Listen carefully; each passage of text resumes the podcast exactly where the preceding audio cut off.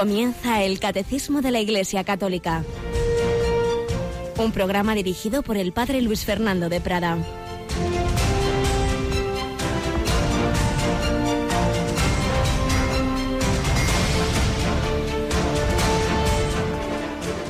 Alabados sean Jesús, María y José. Muy buenos días, muy querida familia de Radio María. Bueno, y hoy tenemos una fiesta de uno de los santos españoles que quizá tenemos un poco olvidado en esta época en que por desgracia sabemos poca historia, San Isidoro de Sevilla, un hombre muy importante en aquella España visigótica de los siglos VI, VII, VIII. Bueno, él murió en el séptimo, San Isidoro de Sevilla. Quien se piensa que España nace con los reyes católicos como tal, no es verdad. Ya España quedó unida y unida bajo la fe católica en una fecha decisiva, que fue el tercer concilio de Toledo, el año 589. Y es una época de esplendor, de, de grandes santos y sabios, como San Isidoro, como San Braulio, como bueno, hermano de San Isidoro, San Leandro, bueno, toda la familia, como antes oíamos a Yolanda, a la que tenemos por aquí. Buenos días, Yoli. Muy buenos días, padre. Un montón de santos de esa España visigótica a los que nos encomendamos también hoy, ¿verdad? Pues sí, nos encomendamos a todos ellos. Y a ellos les vamos a encomendar también ese viaje del Papa que ya está en vísperas, que se va pasado mañana a Egipto, ni más ni menos. El eh, viernes 28 y el sábado 29. Ese viaje pues va a ser un viaje rapidito, por decirlo de alguna manera, y que Radio María pues les va a retransmitir algunas de los principales actos, como será por ejemplo el viernes eh, esa visita que va a tener ese encuentro con las autoridades a partir de las tres y media más o menos hasta las seis de la tarde por ahí más o menos estaremos retransmitiendo ese ese encuentro del Papa allí en Egipto y luego ya el propio sábado a partir de las diez de la mañana la Santa Misa que presidirá el Papa. Estupendo, pues ya sabemos, sobre todo acompañarle con la oración y pedir esos frutos de ese viaje y pedir por nuestros hermanos cristianos que en esos países lo pasan mal. Si precisamente estamos hablando de esa España unida bajo la fe católica. En aquella época visigoda sabemos que todo eso sufrió un colapso muy grande con la invasión musulmana del año 711, es lo que las crónicas de entonces llamarían la pérdida de España. Y fueron siglos, siglos de ir recuperando esa unidad. Bueno, pues el Papa va a un país de mayoría musulmana donde hay una minoría cristiana y hoy lo que pedimos es eso, que, que, que les dejen vivir en libertad y, y puedan ir a misa tranquilamente sin que tengan el miedo de que estalle una bomba. En fin, son tiempos estos difíciles desde ese punto de vista y por ello hay que insistir en la oración y en todo tipo de ayudas a nuestros hermanos perseguidos por si fe. Vamos a recordar que en la Santa Misa de, de hoy, día de San Isidoro, por un lado en el Evangelio el Señor pues nos va a decir vosotros sois la sal de la tierra, pero si la sal se vuelve sosa, ¿con qué la salarán? Vosotros sois la luz del mundo. No se puede ocultar una ciudad puesta en lo alto de un monte. Pues así fue luz San Isidoro de Sevilla, sabiduría divina y humana. Pero en la primera lectura se nos va a explicar en qué consiste la sabiduría cristiana. Un famoso pasaje de la primera carta de San Pablo a los Corintios, él, que era enemigo de Cristo y que se convirtió, pues luego cuando anuncia a Cristo, ¿qué hace? No vine a anunciaros eh, perdón, vine a anunciaros el misterio de Dios no con sublime elocuencia o sabiduría, pues nunca entre vosotros me precié saber cosa alguna, sino a Jesucristo y este crucificado. Me presenté a vosotros débil y temblando de miedo. Mi palabra y mi predicación no fue con persuasiva sabiduría humana, sino en la manifestación y el poder del Espíritu, para que vuestra fe no se apoye en la sabiduría de los hombres, sino en el poder de Dios. Qué bonito. Y ojalá lo vivamos así también nosotros, que nunca me precie, nunca nos preciemos de saber cosa alguna, sino a Jesucristo y este crucificado. Esa sabiduría divina, misteriosa, escondida, dice, que ninguno de los príncipes de este mundo la han conocido, pues si la hubiesen conocido, nunca hubieran crucificado al Señor de la Gloria. Menuda expresión. El Señor de la Gloria es, claro, es una expresión para hablar de Dios. Si hubieran tenido la sabiduría de reconocer que ese Jesús era Dios, nunca lo hubieran crucificado. En esta expresión está afirmada clarísimamente la divinidad de Cristo y está afirmado que ese Hijo de Dios hecho hombre ha sido crucificado. Necesitamos la luz de la fe para no hacer barbaridades, como es la que hacemos cada vez que con un pecado mortal, pues de alguna manera renovamos la crucifixión de Cristo, así lo dice la carta a los hebreos. Si hubieran tenido esa sabiduría, nunca hubieran crucificado al Señor de la gloria, sino como está escrito, ni el ojo vio, ni el oído oyó, ni el hombre puede pensar lo que Dios ha preparado para los que lo aman. Esa es la verdadera sabiduría, que unidos a Cristo abramos nuestro corazón a lo que Dios nos ha preparado, que ni el ojo vio ni el oído oyó, ni cabe en corazón humano. que será la gloria? que será el cara a cara con Dios? Que San Pablo, Dios le dio algunas luces, algunos momentos de éxtasis, de gustar un poquito lo que sería el cielo y ya con eso se quedó, con ese deseo y con esas expresiones tan bellas. Ni el ojo vio, ni el oído yo, ni cabe en corazón humano lo que nos perdemos cuando hacemos el tonto y buscamos otros placeres y otras aguas turbias en vez del agua viva del Espíritu Santo. Sí que lo buscaban los mártires, los seguidores de Cristo, tantas personas que en 20 siglos han buscado al Señor por encima de todo, como estamos oyendo en esta nuestra primera sección testimonial, seguimos con ese testimonio de una familia de uno de esos países que estuvo bajo persecución, Lituania, y que hoy en la libertad pues quiere seguir a Jesucristo. Seguimos escuchando ese testimonio de Joana Lituana.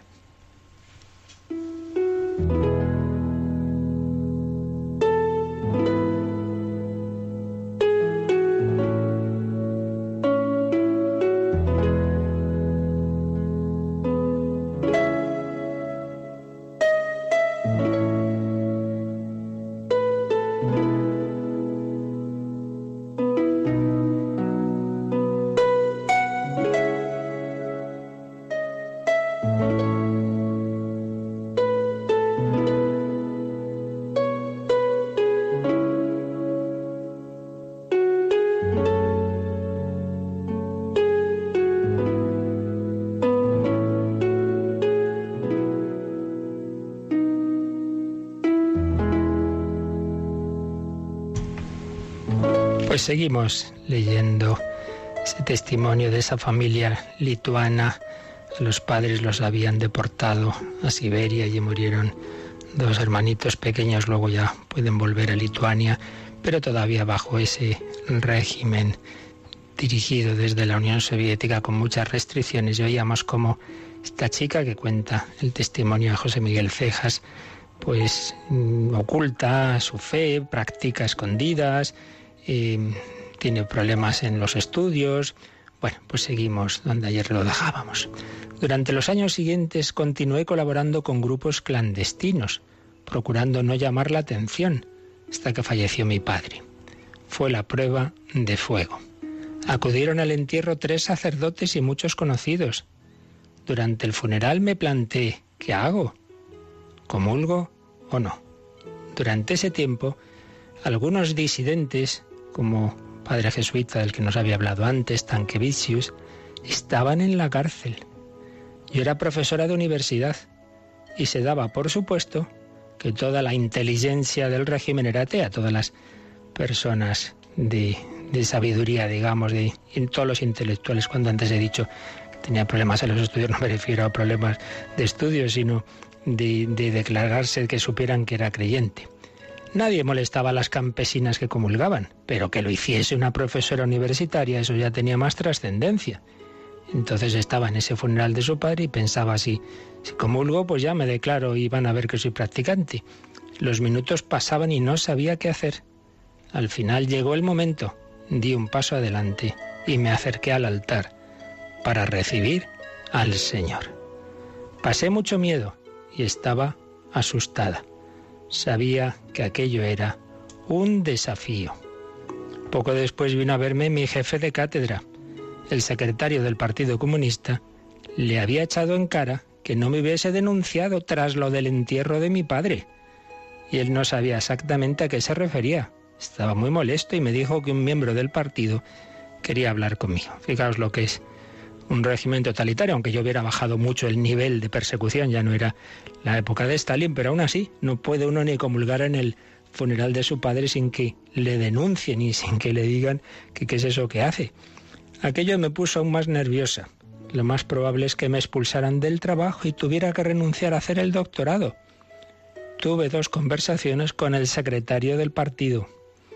Las noches previas a aquellas conversaciones que tenían el tono de un interrogatorio fueron casi igual de terribles. Estuve debatiéndome durante horas pensando en lo que debía decir y lo que no, y en las consecuencias que podía acarrearme la aceptación de un nombre o de un dato. Temía que me pusiera a llorar en un determinado momento como fruto de la tensión, y eso le confirmara en sus sospechas. Decidí tomarme unos calmantes y no pensar más en lo que podría sucederme. Además, no quería que mi madre se preocupase. Se figuraría posiblemente que me iban a deportar a Siberia, como le había sucedido a ella, aunque los tiempos ya habían cambiado desde entonces. ¿Eres creyente, creyente Joana? me preguntó el secretario. Esa es una cuestión personal. Ya sabes que la Constitución garantiza la libertad de conciencia. Ah, entonces ya está todo claro. Eres creyente. Si no lo fueras, me lo hubieras dicho abiertamente. Mira, lo mejor es que pongas por escrito lo que sucedió y nos expliques las razones que motivaron tu conducta. ¿A quién debo dar esas razones? Al partido, naturalmente. Pero yo no soy del partido. No tengo por qué explicar nada al partido. Tienes razón, pero le debes esa explicación a tu jefe de cátedra que está muy preocupado por todo este asunto.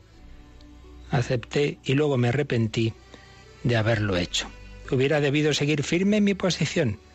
No tenía por qué darle explicaciones a nadie. Después de reflexionarlo con calma, opté por una solución intermedia. En vez de justificarme, describiría sin más lo que había sucedido amparándome en la Constitución y en el derecho a la libertad de conciencia. Aquello, cuando había pasado tan poco tiempo tras la muerte de mi padre, me hizo sufrir mucho. ¿Fue una tortura? No sabría decirlo. Las torturas pueden ser tan sutiles a veces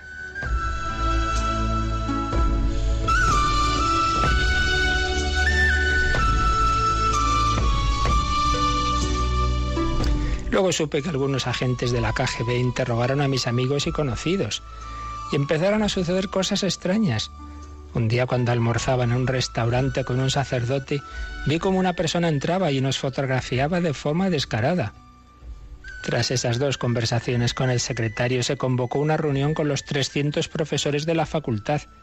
Salió una persona, que debía de ser agente de la KGB, y comenzó a recriminarnos públicamente. Es intolerable lo que está sucediendo en este instituto donde se forman los futuros profesores del país. Y refirió algunos casos. Por ejemplo, un alumno al terminar sus estudios había entrado en el seminario. A continuación comenzó a burlarse de mí y a recriminarme por mi conducta contraria a los intereses del Estado. A continuación me llamó el rector a su despacho y me ordenó, visiblemente enojado, que pusiese por escrito que me iba de allí por mi propia voluntad ¿Desde qué fecha pongo? ¿Desde el 1 de marzo? Era el 23 de febrero. No, desde hoy mismo.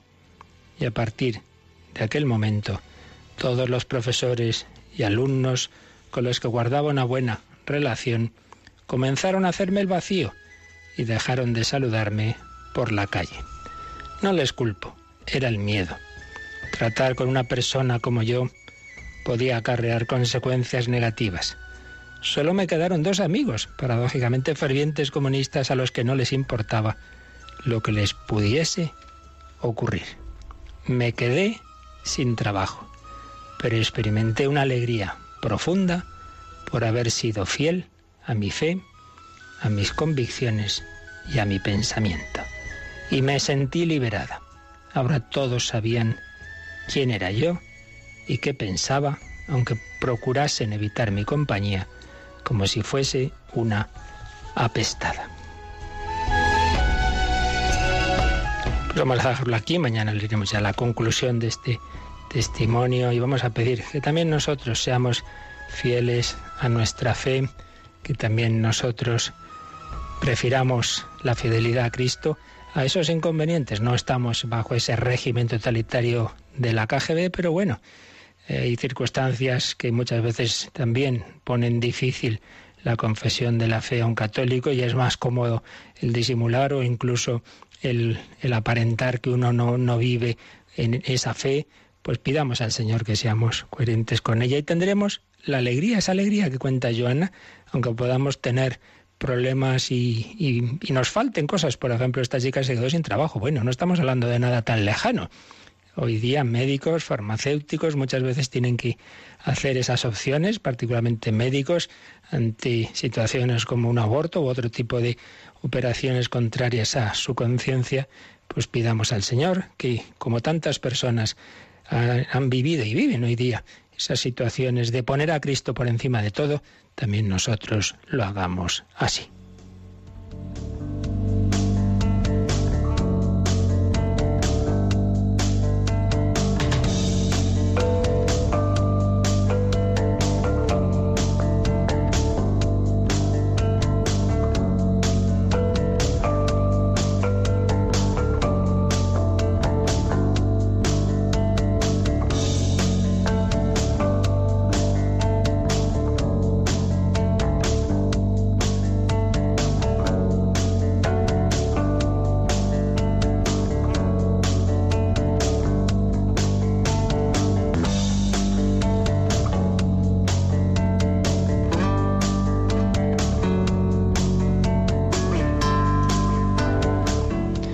Adelante, profundizando en esta fe por la que tantas personas han luchado, luchan, viven, sufren y mueren, por esta fe, este apoyo en Jesucristo, que ante todo tiene ese punto central en su resurrección. Si Cristo no ha resucitado, vana es nuestra fe. Y estábamos ya en los números de resumen, estamos sintetizando y también en algunos casos ampliando alguna cosa que no dijimos en su momento, pues sobre todo lo que es esa resurrección de Jesucristo. Vimos ayer el número de, ya sabéis que cada apartado del catecismo termina en unos números en letra cursiva, que son resumen, resume lo que se ha dicho antes de una manera más así breve y lo esencial, Vimos ya el 656 y cuando hacemos este resumen también echamos un ojito a ese otro catecismo, que propiamente no es un catecismo magisterial, pero que está muy bien hecho, que viene a ser lo mismo, pero en un lenguaje más juvenil, el Yucat, ese catecismo que el Papa Benedicto XVI regaló a los participantes en la JMJ de Madrid de 2011. Ayer veíamos Catecismo 656 y Yucat 103, 104 y 105. Como siempre decimos que hay que intentar no simplemente escuchar pasivamente, sino pensar, incluso sé que hay personas que toman apuntes, incluso sé de personas que se reúnen, que, que luego cogen los programas y hacen sus debates y incluso en algún caso, pues personas que unas son creyentes, otras menos, y entonces profundizan en estos programas pues sugiero también que pensando se hagan unas preguntas a nuestros oyentes. Incluso podríamos, si hay tiempo luego al final, pues abrir una pregunta para que puedan llamar después. Ayer veíamos un, punto que vamos ahora a insistir, cuáles son, digamos, las pruebas racionales eh, de esa resurrección de Cristo pues creo que lo dejamos ayer bastante claro. Piénselo un momentito nuestros oyentes, espero que lo tengan claro, pero ahora enseguida lo repasaremos. Pero la pregunta fundamental que vamos a resumir hoy, que ya se habló en su momento, es ¿qué consecuencias tiene para nuestra vida espiritual, para nuestra salvación, la resurrección de Cristo? ¿En qué sentido? No simplemente es motivo de creer, motivo apologético, digamos, sino salvífico. ¿Qué consecuencias salvíficas para nuestra salvación, para nuestra vida espiritual tiene que Cristo ha resucitado? ¿En qué nos afecta? Esta es la pregunta que hay que pensar bien. Y bueno, la verdad es que tiene mm, no solo una cosa ni dos, podemos responder varios aspectos que gracias a la resurrección nos afectan mucho. Y bueno, pues al final yo creo que nos dará tiempo y si no, para mañana responderemos a ello. Bueno, Yolanda, pues vamos primero a, responder repasando lo que ya dijimos ayer, de cuáles son los, eh, digamos, pruebas, aunque luego matizaremos en qué sentido, de esa resurrección de Cristo. Y básicamente son dos. Y eso aparece en el número que ayer leímos, pero vamos a volver a leer, el número 657 del Catecismo. El sepulcro vacío y las vendas en el suelo significan por sí mismas que el cuerpo de Cristo ha escapado por el poder de Dios de las ataduras de la muerte y de la corrupción, preparan a los discípulos para su encuentro con el resucitado. Por tanto, aquí se ha hablado de dos cosas, o si queremos dos y media. Dos en cuanto que es por un lado el sepulcro vacío y luego por otro lado las apariciones de Jesús. pero digo dos y media en el sentido que no solo fue el sepulcro vacío, sino que llegan al sepulcro, está vacío, y se encuentran que todas esas vendas, esa sábana que había recubierto el cuerpo de Jesús, está ahí, pero está de tal manera que hace pensar que el Señor se ha, digamos, volatilizado. No es no no no estaba puesto de tal manera que hubieran entrado unas personas entonces van quitando esas vendas entonces estarían pues por ahí de una manera que se vería claramente que habían sido arrancadas de ese cuerpo no sino que esa sábana se ha deshinchado sobre sí misma porque el cuerpo que estaba dentro de repente ha desaparecido. Bien pues es un primer signo sepulcro vacío y las vendas que han quedado de esa determinada forma ese ya fue el primer paso para que los apóstoles Pedro y Juan, cuando llegan ante el aviso de las mujeres, dice San Juan que ya con eso vio y creyó. Y al ver eso dijo, claro, cayó en la cuenta, pero si Jesús lo había avisado. No se nos dice nada de San Pedro, se ve que se quedó ahí el hombre dándole vueltas. Y sí se nos dice de María Magdalena que a pesar de ver eso, pues, pues pensó que lo habían robado. Se han llevado a mi Señor y no sé dónde lo han puesto. Es un primer signo, no es todavía una prueba, es digamos una contraprueba. Si Cristo ha resucitado, el sepulcro tiene que estar vacío y tiene que estar como estaba. Pero lo definitivo fue lo siguiente. Dice que esos signos preparan a los discípulos para su encuentro con el resucitado. Un encuentro o unos encuentros que se fueron produciendo desde ese mismo domingo de Pascua y que duraron 40 días diversos encuentros o apariciones que hoy vamos a explicar un poquito más. Y para ello, pues vamos a leer también, Yolanda, pues esto como lo explica más detalladamente, claro, porque este ha sido un número simplemente de resumen. Vamos a ver cómo expone esto mismo el Yucat. Entonces nos vamos al 106, al 106 del Yucat, que precisamente la pregunta de ese número es, ¿hay pruebas de la resurrección de Jesús? Yucat siempre responde en un primer párrafo en negrita lo más esencial y luego lo amplía. El primer párrafo que nos responde, Yolanda. No hay pruebas de su resurrección en el sentido de las ciencias positivas, pero como hecho histórico y trascendente a la vez, dio lugar a testimonios individuales y colectivos muy poderosos por parte de un gran número de testigos de los acontecimientos de Jerusalén. Entonces, fijaos que por un lado, esto lo explicaremos luego, dice, hombre, si entiende usted pruebas en el sentido de las ciencias positivas. ¿A qué se refiere? Pues las ciencias físicas, químicas, claro, en ese sentido, de meter en el laboratorio, de analizar, pues no, obviamente, no, no podemos meter el sepulcro de Cristo en el laboratorio y concluir, uy, sí, resucitó a las 3 de la madrugada. Pues no, evidentemente que no. En ese sentido no hay pruebas, pruebas, eh, lo que eso, lo que, lo que pide una, el tipo de ciencia positiva, mm, físico, matemática, etcétera. Pero dice, como hecho histórico y trascendente a la vez, esto también lo dijimos ayer, es histórico o es trascendente, histórico y trascendente, luego lo ampliamos, dio lugar a testimonios individuales y colectivos muy poderosos por parte de un gran número de testigos de los acontecimientos de Jerusalén. Entonces, pruebas en el sentido que se usan en un juicio, por ejemplo, en el que no siempre, evidentemente, puede haber una prueba de la policía científica que ha encontrado no sé qué resto y tal, no, sino en el sentido de testimonios. Mire, varias personas le vieron a este, en ese sentido, claro que hay pruebas, en ese sentido de testimonios muy poderosos. Y esto lo amplía el, el Yucat a continuación en el desarrollo de este número 106. El testimonio escrito más antiguo de la resurrección es una carta que escribió San Pablo a los Corintios aproximadamente 20 años después de la muerte de Cristo.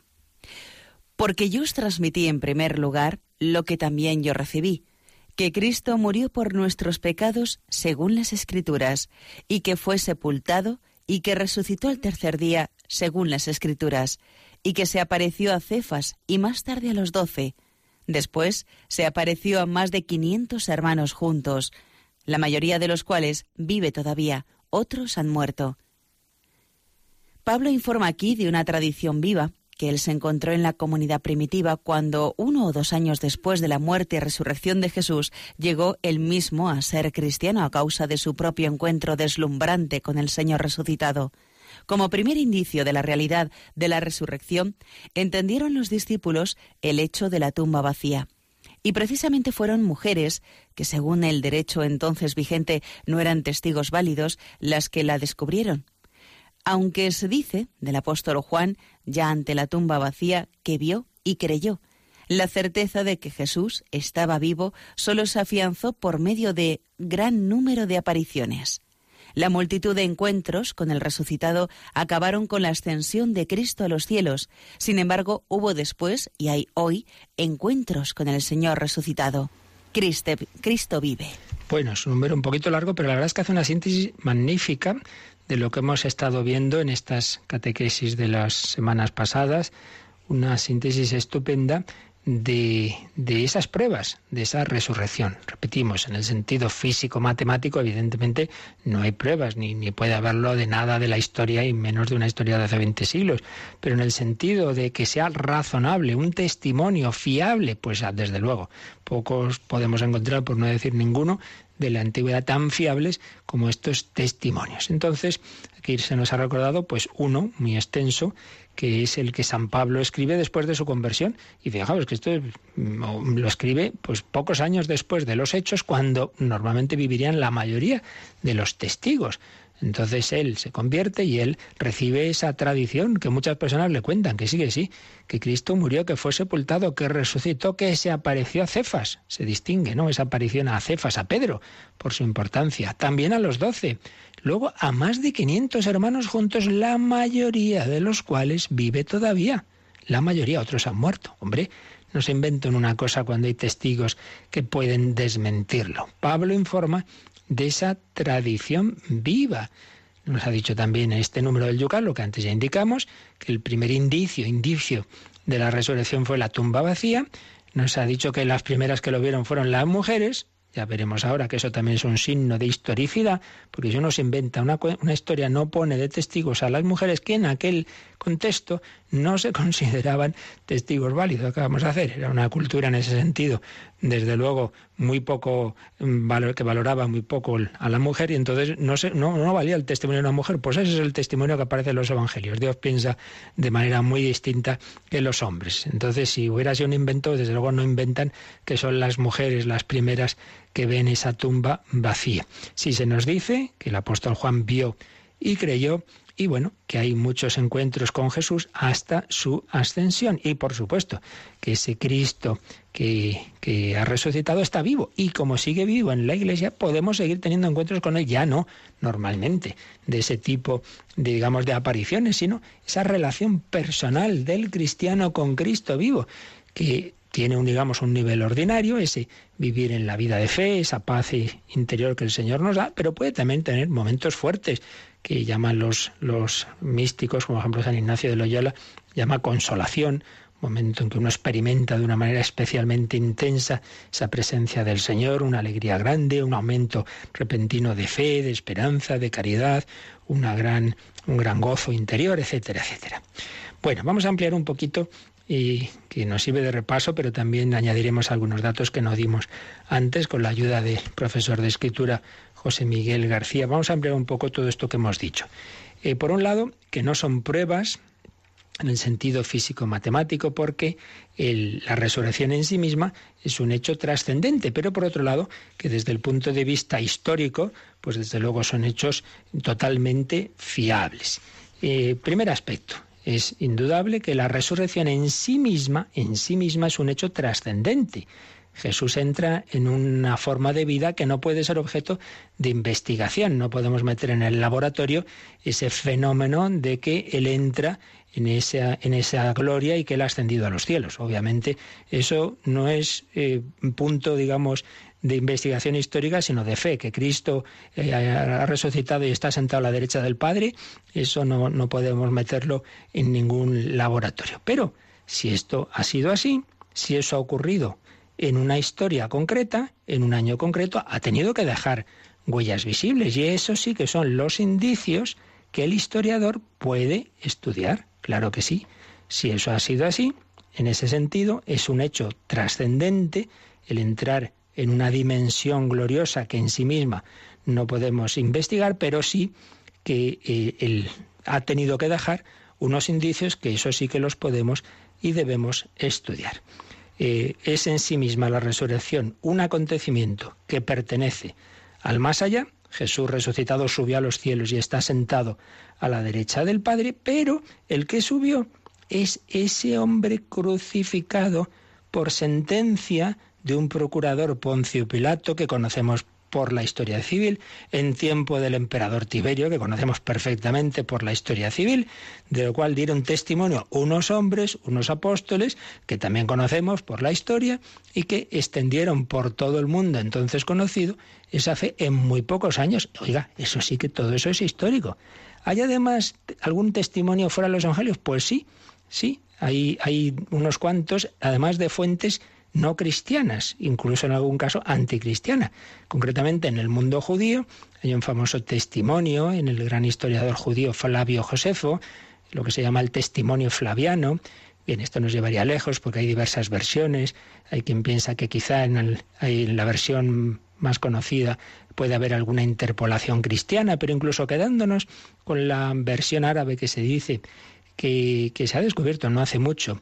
Incluso ahí mm, aparece claramente que, Flavio Josefo eh, habla de que los cristianos, de que en aquel momento creían en la resurrección de Jesús. Dice, los que se habían hecho discípulos no abandonaron su enseñanza y contaron que a los tres días se les apareció después de la crucifixión y estaba vivo. Una fuente judía no cristiana que hace alusión a que los cristianos, los apóstoles, los discípulos de Cristo dieron testimonio de que había resucitado y que estaba vivo. Evidentemente él no lo creía, pero él lo cuenta como historiador y un historiador, repito, judío, que no creía en lo que decían los cristianos, pero que como historiador pues da testimonio de que lo estaban diciendo eso, los discípulos de Cristo. También hay otras alusiones en el Talmud, no explícitamente quizá a la resurrección, pero sí podemos ver como mm, un ataque a la pretensión divina de Cristo en este pasaje del tratado Ta'anit 65 del Talmud palestinense. Habla el rabino Abajú. Si un hombre te dice, yo soy Dios, miente. Yo soy hijo del hombre, se ha de arrepentir. Yo subiré al cielo, lo dice y no puede realizarlo. Bueno, pues esto hace pensar en que es una, una polémica contra lo que Jesús dijo ante el Sanedrín veréis al Hijo del Hombre sentado a la derecha del Padre que viene entre las nubes del cielo.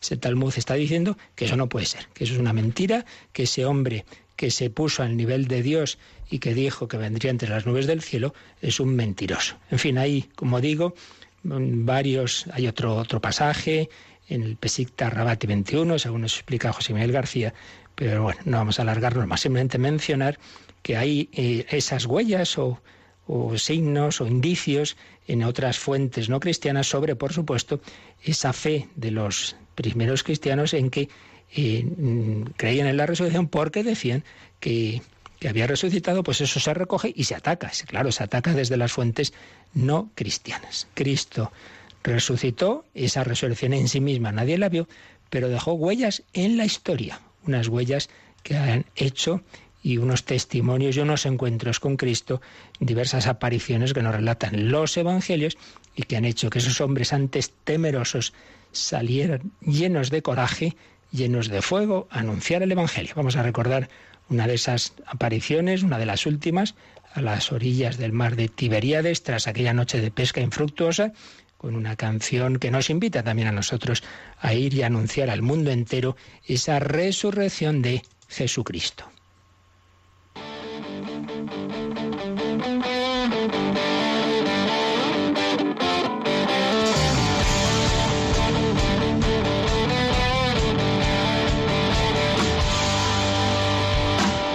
Atardece mi alma ya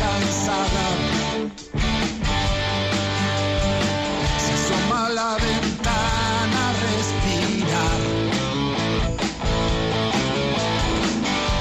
La brisa que baja de la montaña,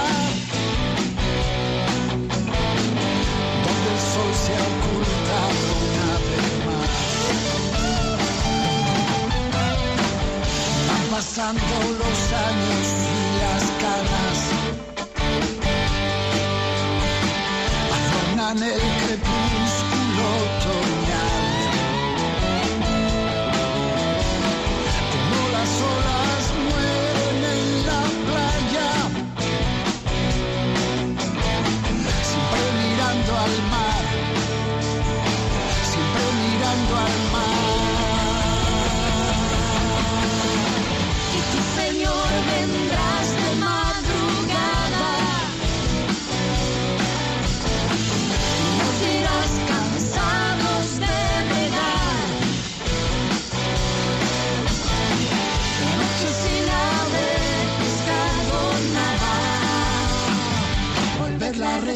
Bye.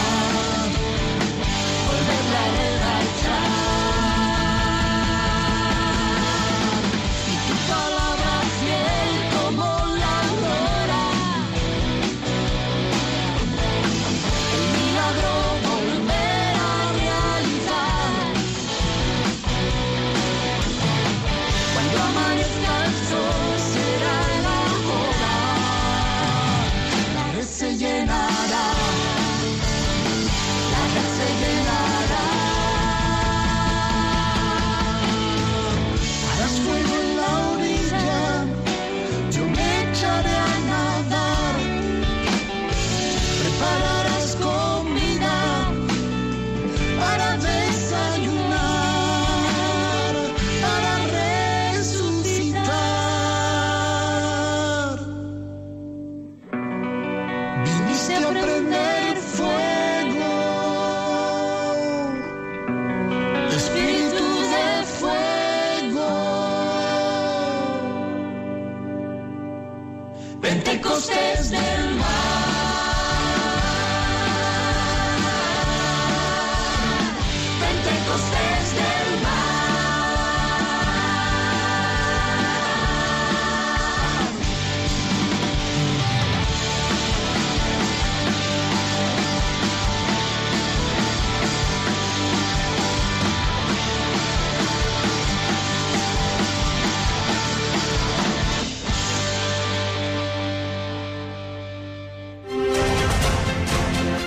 Descubre la fe de la Iglesia a través del Catecismo, de 8 a 9 de la mañana en Radio María.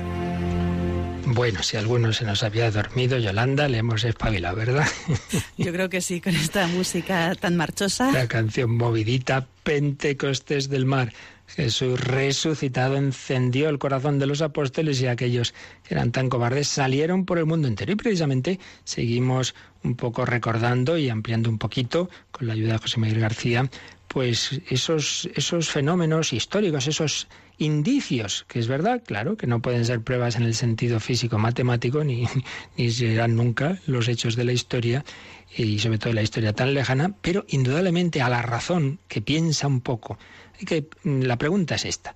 Esos hombres que salen, eso está ahí, eso es evidente, que salen predicando que el, que el Hijo de Dios se hizo hombre, que murió y que resucitó, que está vivo, eso lo hicieron. La pregunta es, bueno, entonces, ¿es po- ¿lo hicieron porque en efecto Cristo resucitó y se les apareció? ¿O fue un invento o fue mm, una alucinación colectiva? Bueno, pues pensemos un poquito.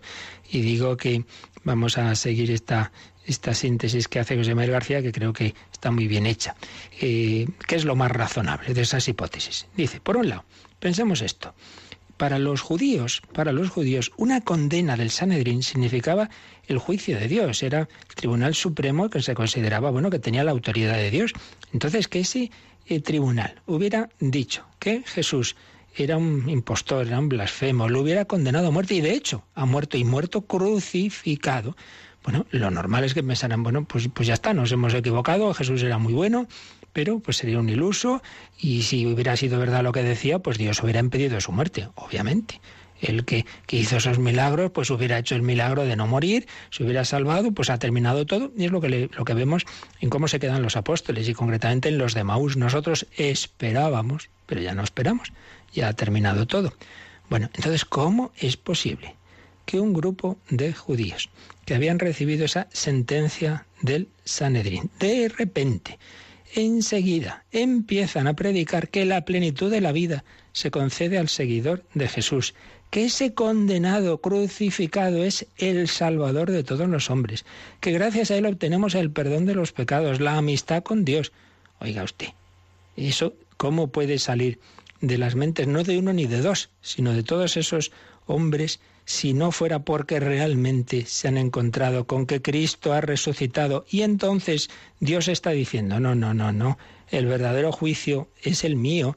Al resucitar le estoy manifestando que lo que Jesús decía es verdad. Sí, he dejado que muriera, era el plan, era el plan de salvación, pero con esta resurrección reivindico la verdad y la justicia. Él tenía la verdad. Cristo es la verdad.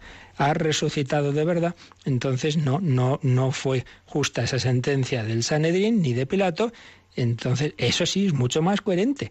Que salgan predicando eso unos judíos porque Cristo ha resucitado, que no, que después de que ha sido condenado y crucificado, se inventen o, o se alucinen diciendo eso.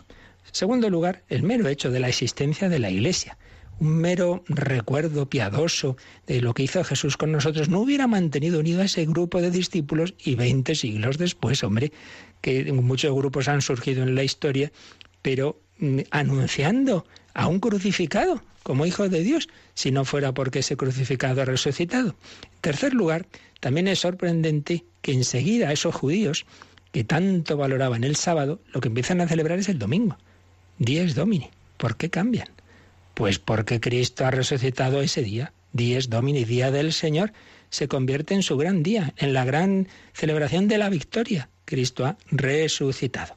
Allá de José Miguel García un punto que el otro día mencionamos, pero no entramos en él, que es la sábana santa de Turín. Ya sabemos que esto es un tema puramente científico, racional, no es un tema de fe, uno puede pensar lo que quiera, pero precisamente si estamos ahora analizándolo desde el punto de vista histórico y científico, y aquí sí que incluso podemos dar un paso de decir que aquí incluso las ciencias, en el sentido más estricto, físico, químicas, han dicho mucho, han dicho mucho. Esto podríamos estar horas hablando, simplemente recuerdo pues la gran sorpresa que, empezó a producirse cuando en 1898 Secondo Pía fotografía esa sábana santa y se encuentra que, que, es una especie de negativo fotográfico y que al ver el negativo sale una imagen muchísimo más clara y con un montonazo de detalles que no se observan a simple vista.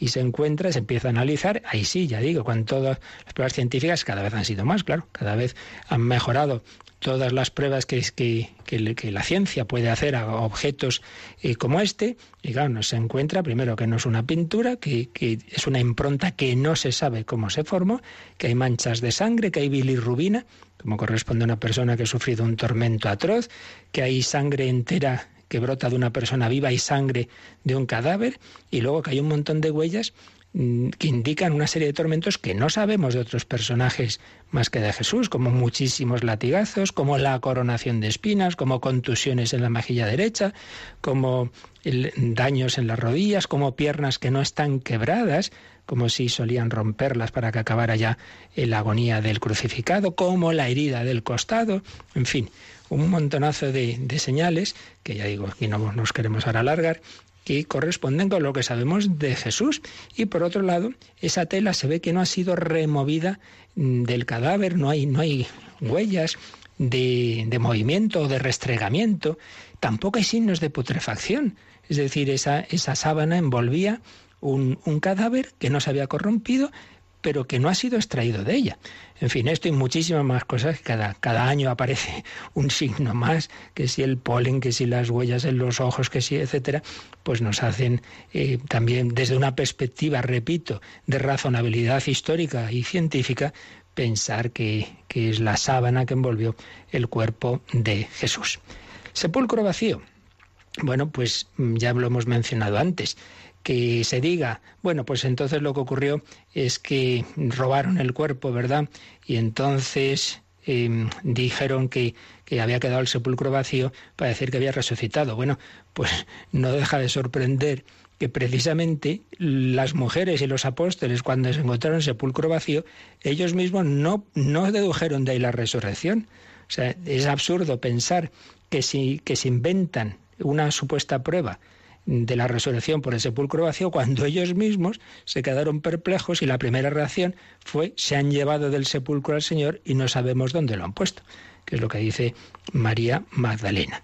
Por tanto, ese signo del sepulcro vacío, pues también razonablemente nos hace mucho más razonable, digamos, que sea consecuencia de lo que ha ocurrido que no un invento. También, si se inventa, no se empiezan a dar detalles. Eh, de que fue sepultado por José de Animatea, miembro ilustre del Sanedrín. Si es un relato inventado tardíamente, no dé usted ese dato tan concreto, ni hable de esa tumba singular. Bueno, hay quien dice, no, no, no, no pudo ser una tumba singular porque los ajusticiados iban a un osario común. Eso era lo habitual. Pero, como siempre ocurre, la arqueología muchas veces confirma lo que, lo que la historia y los evangelios nos dicen y hace no muchos años unos arqueólogos israelíes encontraron unas tumbas donde había crucificados. Por tanto, no siempre los ajusticiados eran enterrados en la fosa común. Si las familias o los amigos solicitaban los cuerpos, pues había casos en que se les concedía. Y así fue en el caso de Jesús. Por supuesto, también es signo de historicidad precisamente el que el descubrimiento primero de la tumba vacía y las primeras apariciones se atribuyen a mujeres, que ya hemos dicho no eran testigos válidos en aquel tiempo. Por tanto, si lo, se hubieran inventado, hubieran dicho, uy, pues fue San Pedro, fue lo primero. Y no se detalla la aparición de San Pedro, se menciona, pero no se detalla, no se detalla.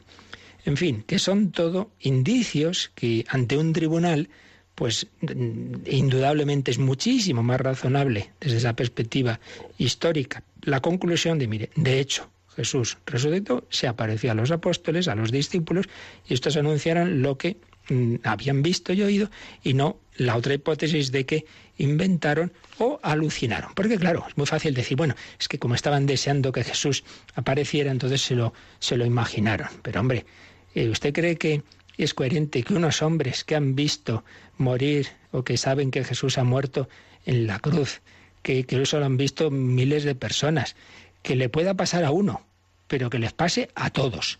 Y mm, muy separados, muy distintos, no digamos San Pablo, años después. Pero hombre, ¿qué deseo tenía San Pablo de que Jesús resucitara? Todo lo contrario. Si él pensaba que era un impostor, ¿usted cree que es coherente que de repente pues ese Saulo que va a encarcelar cristianos tenga la alucinación de que ese impostor ha resucitado? Son, son explicaciones psicologistas, pero que contra ellas van la duración de las apariciones, la diversidad de personas que fueron agraciadas por ellas, en fin, que, que nos vamos dando cuenta para que una alucinación sea posible, pues hace falta ese, primero para empezar, que los apóstoles, los discípulos, vamos, contaran con la posibilidad de que se diera la resurrección. Y es que en la mentalidad judía la resurrección se esperaba al final de los tiempos. Nadie esperaba ese tipo de resurrección en, en dentro de la historia. La resurrección que había habido de, de que Jesús había hecho era reanimar un cadáver, no era entrar en una dimensión nueva. Me refiero a la de a la de Lázaro, a la de la hija de Jairo, la del hijo de la vida de Naín, pero eso de entrar en la dimensión ya gloriosa escatológica en, dentro de, la historia era algo que no estaba en la mentalidad judía.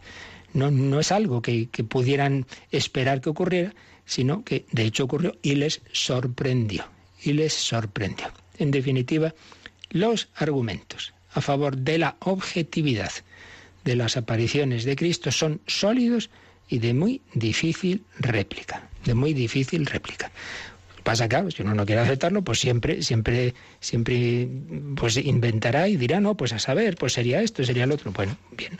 Pero entonces, en definitiva, que dentro de que obviamente lo que es la resurrección como tal, que es un hecho trascendente, no puede tener una prueba científica en el sentido estricto de la palabra, como no puede haberla de ningún hecho histórico de la antigüedad, dentro de eso se da uno cuenta de que nuestra fe, porque es un, punto de fe, es la gracia de Dios la, la, que nos lleva a creer que Cristo ha resucitado, pero nuestra fe no es así una opción subjetiva que nos ha dado por ahí, sino que tiene un gran fundamento racional. La fe es razonable. Frente a otro tipo de concepciones religiosas en el catolicismo, la fe no va, no solo no va contra la razón, sino que la razón nos hace ver que lo más razonable es precisamente aquello que nos dice la fe. Bueno, todo esto en su momento hablamos de razón y fe, en otros programas lo hemos profundizado, aquí lo hemos intentado sintetizar lo más esencial dentro de este resumen que nos hace el catecismo. Bueno, Yolanda, pues este era el punto de, digamos, de, las, los indicios o pruebas, creo que ha sido suficiente y habíamos planteado una pregunta, ¿verdad? Pero no nos va a dar tiempo a responderlas. Bueno, sí, yo creo que ahora vamos a abrir nuestro teléfono, bien sea para consultas o bien para que nos respondan nuestros oyentes. Eh, eso que ya mañana lo veremos en el catecismo y en el yucat, ¿verdad?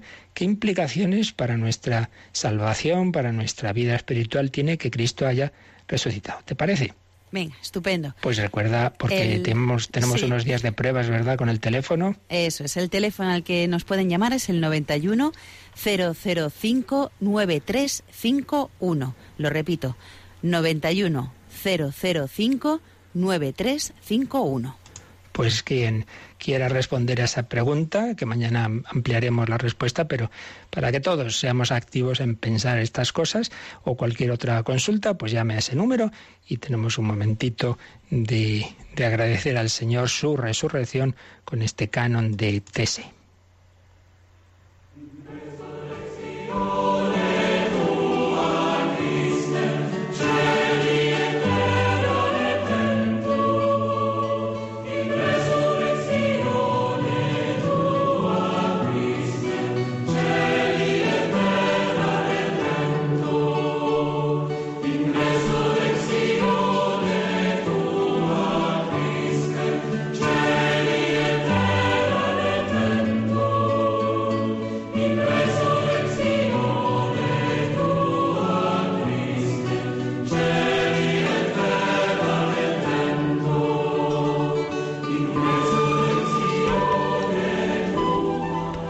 Gracias a que Cristo ha resucitado, está vivo, está vivo en la iglesia y actúa en los corazones. Tenemos aquí, recibimos hace poco un correo de un matrimonio que nos sigue desde Suiza, desde Suiza. Nos escribe Mercedes, doy gracias a Dios y le felicito a usted y a todo el equipo de Radio María por la labor de evangelización que cada día llevan a cabo. Escucho a Radio María desde hace tres años y me ha ayudado mucho en mi camino de conversión. Mi marido y yo nacimos en una familia católica. Sin embargo, hemos pasado 25 años casados lejos de la práctica cristiana. No nos hemos apartado de la religión, pero hemos vivido con la etiqueta de católicos sin el verdadero compromiso con nuestro Señor. Gracias a Dios y a Nuestra Señora nos acabamos de convertir al amor de Dios. Esta gracia tan grande y que nos llena de verdadera alegría y felicidad merece la respuesta de apartarnos de las conductas que nos alejan de Dios. Luego ya preguntan alguna cosa sobre la vida matrimonial que ya les he respondido por, por otro lado. Pues demos gracias a Dios. Cristo resucitado toca los corazones. También lo hace a través de esta radio. Dice que en estos tres años y que la está escuchando les ha ayudado mucho en su camino de conversión. Damos gracias a Dios y vamos a ver cómo anda el teléfono, Yolanda. Sí, eh, nos ha llamado María Luisa de Madrid y, mm, y, ella duda o no sabe muy bien si la persona es el alma. Entonces, eh, ¿cuál es la definición de persona? No, bueno, no pregunta nada. ¿eh? El tema de el concepto de persona es de esos que ha hecho correr muchísima tinta durante siglos.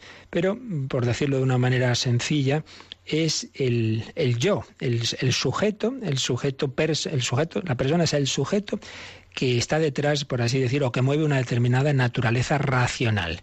Dios es persona, evidentemente hay en Dios tres personas que mueven una naturaleza común, la naturaleza divina. Cristo es persona, es un yo que tiene dos maneras de actuar, la naturaleza divina y la naturaleza humana. ¿Quién es el que viene por ahí? El Hijo de Dios.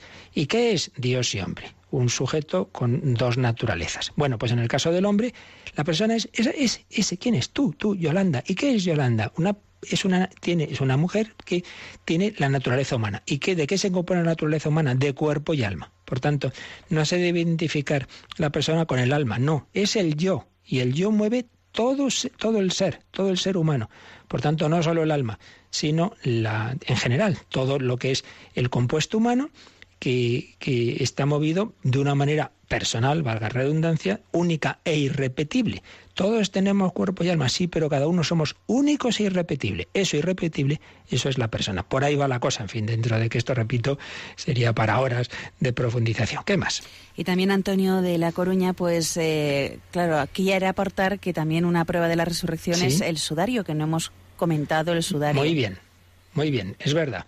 Eh, en efecto, y además también es de esos casos en que precisamente la ciencia moderna está profundizando mucho y los últimos años se han, se han, hecho estudios del sudario de Oviedo y coincide totalmente en todos los sentidos con la sábana santa, tanto en el tipo de sangre que hay en ella como en las manchas. Se ve que hay una correspondencia entre lo que le pusieron encima de la cara al Señor y lo que está en la sábana santa. Por tanto, otro indicio más histórico y, digamos, científico desde la perspectiva de que está siendo estudiado con todas las técnicas modernas. Y es que al final la ciencia que se ha querido usar contra la fe, pues cuando se usa sin prejuicios, además recuerdo haber visto un documental muy, muy bien hecho sobre el sudario de Oviedo y uno de los científicos dice, bueno, yo empecé cuando vi el trapo ese, bueno, lo cogí y tal, diciendo, a saber esto de quién sería, y de, cuando vi lo que había, me quedé blanco.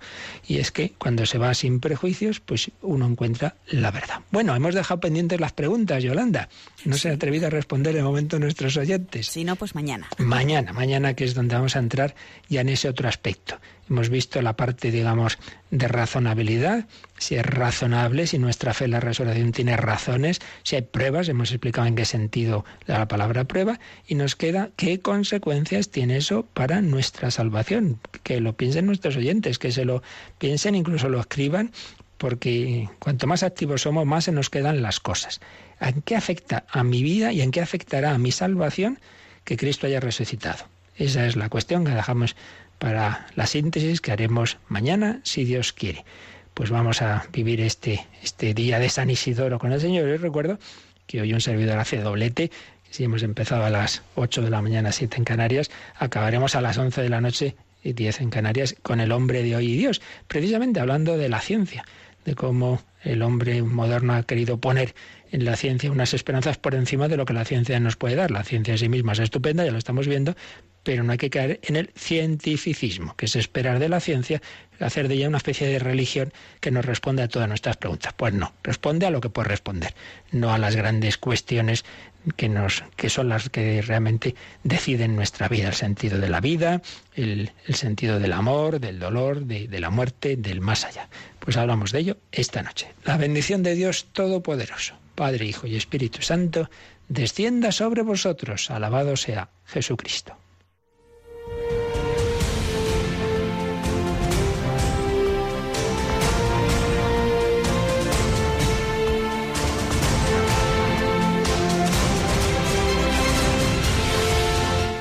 Han escuchado en Radio María el Catecismo de la Iglesia Católica.